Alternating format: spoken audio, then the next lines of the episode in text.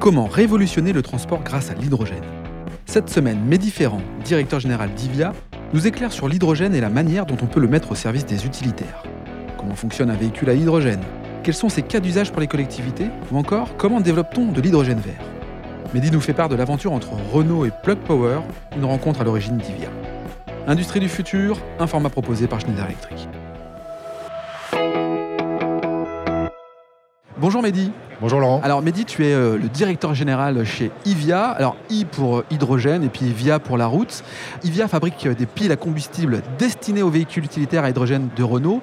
Et j'ai cru comprendre que c'était une jeune venture entre Renault et Plug. C'est ça? Oui, c'est bien ça. Alors euh, au-delà des piles à combustible, hein, ça fait partie de notre offre produit et de notre positionnement. On fait aussi les, véhicules complets avec l'aide de Renault. IVIA en effet, c'est une, jeune co-entreprise de Renault et Plug qui a été créée en juin 2021. C'est tout récent. C'est tout récent. C'est donc une JV 50-50 les deux actionnaires euh, fondateurs, Renault et Plug, ont apporté euh, leur expertise dans deux domaines très importants pour nous. Pour Plug, c'est les piles à combustible euh, et les solutions intégrées d'hydrogène qui comprennent la production, la distribution, l'avitaillement des véhicules. Et pour Renault, c'est le châssis des véhicules et c'est une expertise mondiale en matière de batterie et de propulsion électrique. Et donc le mariage des deux, c'est la parfaite combinaison qui nous a permis d'avancer très vite depuis un an et demi. C'est un mariage stratégique. J'imagine qu'il y a un marché qui est colossal, qui va de l'avant. Tu peux nous donner, faire un, un petit tableau là justement de ce marché, à qui on s'adresse pense que c'est beaucoup de collectivités et d'industries. C'est essentiellement ça le marché C'est ça. Il y a deux grands types de clients. Il y a les clients, on va dire, institutionnels, ceux de la, mobilité des personnes, notamment avec une offre produit qu'on appelle le Citybus H2 Tech. Donc on imagine, on rentre 12-15 personnes avec les barres jaunes souvent pour euh, les transports en commun, c'est ça, Donc c'est voilà, notre première offre Renault Master H2 Tech Citybus, c'est un, bus de 15 places. Il y a 9 places assises et 6 places debout avec les fameuses barres que, tu évoques. Et euh, donc ce, véhicule-là, il, est euh, il est très attendu par les municipalités, alors pas qu'en France, en Europe, puisque notamment avec les nouvelles réglementations d'interdiction euh, du moteur thermique dans les centres-villes, euh, il y a une pression réglementaire eh qui est de eh plus en plus intense dans les, dans les communautés de mmh. communes. Et donc cette solution euh, hydrogène, elle va permettre en fait de ne pas perdre de prestations, de garder la même prestation pour les usagers en respectant le zéro émission. Alors on comprend bien là le, véhicule, hein, on l'imagine bien. En revanche, où se stocke l'énergie? Comment ça se passe? Qu'est-ce qu'on vient pluguer Enfin j'imagine que c'est l'origine du nom. C'est une pile à combustible, c'est du liquide, c'est du gaz, c'est quoi?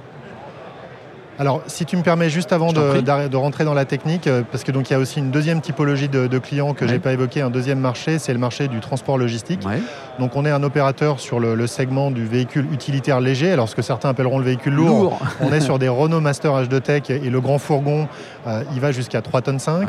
Il a une, charge utile de l'ordre de 1 tonne et une capacité de stockage de, 12 mètres cubes. Donc lui, il a démarré euh, ses opérations sur les routes et celui-là, il n'est pas à destination du transport de personnes, mais du transport de marchandises.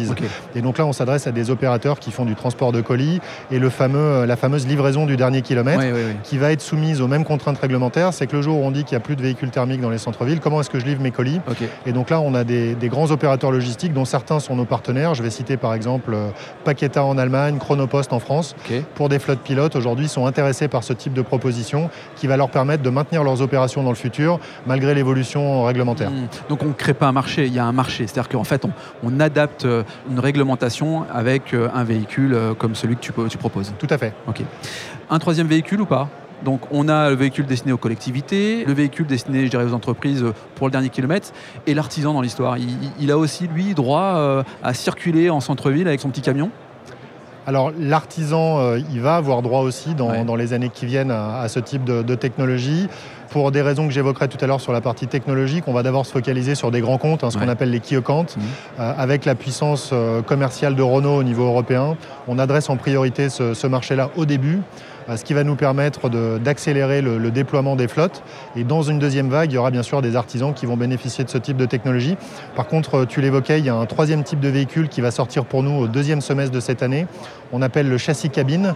Et donc là, c'est un Renault Master, mais sans l'arrière. Et donc à l'arrière, en fait, on va trouver un espace vide qui peut être adapté pour différents types d'usages. Et donc là, c'est compartiment frigorifique ah pour les opérateurs de denrées alimentaires. Ça va être la benne, ça va être l'engin de grutage, des moyens spéciaux pour les pompiers, pour les opérateurs opérateurs d'autoroutes, pour les opérateurs de, construction, travaux publics. Et donc là, on a une diversité d'options possibles qu'on appelle la transformation.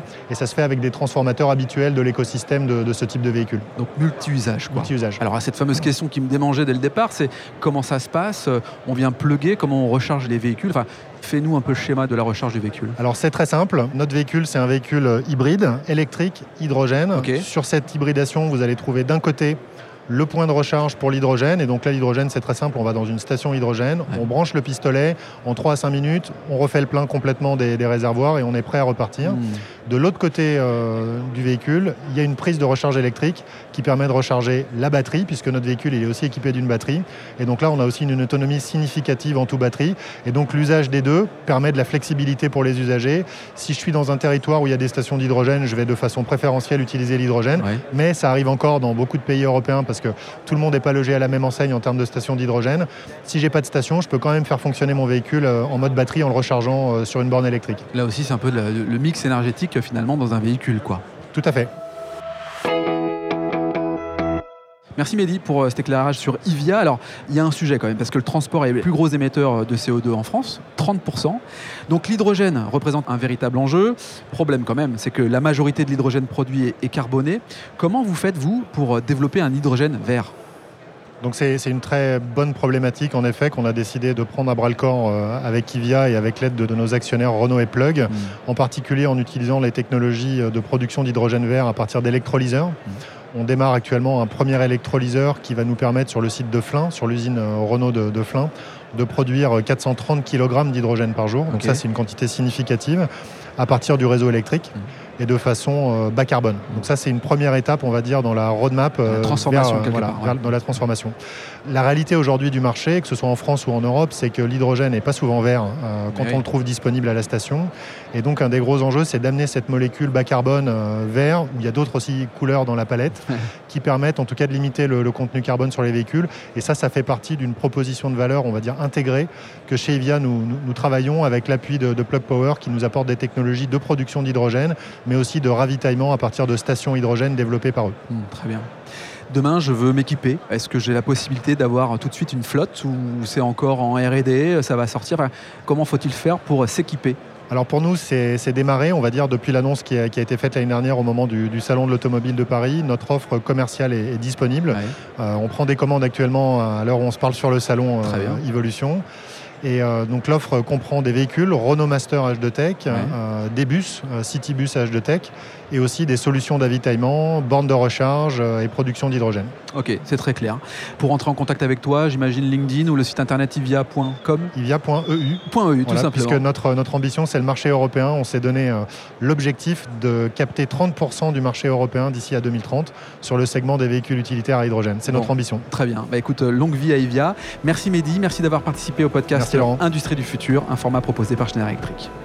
Si cet épisode vous donne envie d'aller plus loin, c'est l'occasion d'en parler à Antoine Chart, directeur national des ventes. Bonjour Antoine. Bonjour Laurent.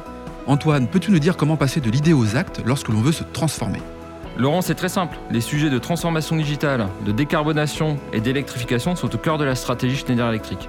Et comme on a pu l'entendre dans ce podcast, l'ambition de Schneider Electric est d'accompagner les entreprises du territoire sur ces enjeux de transformation.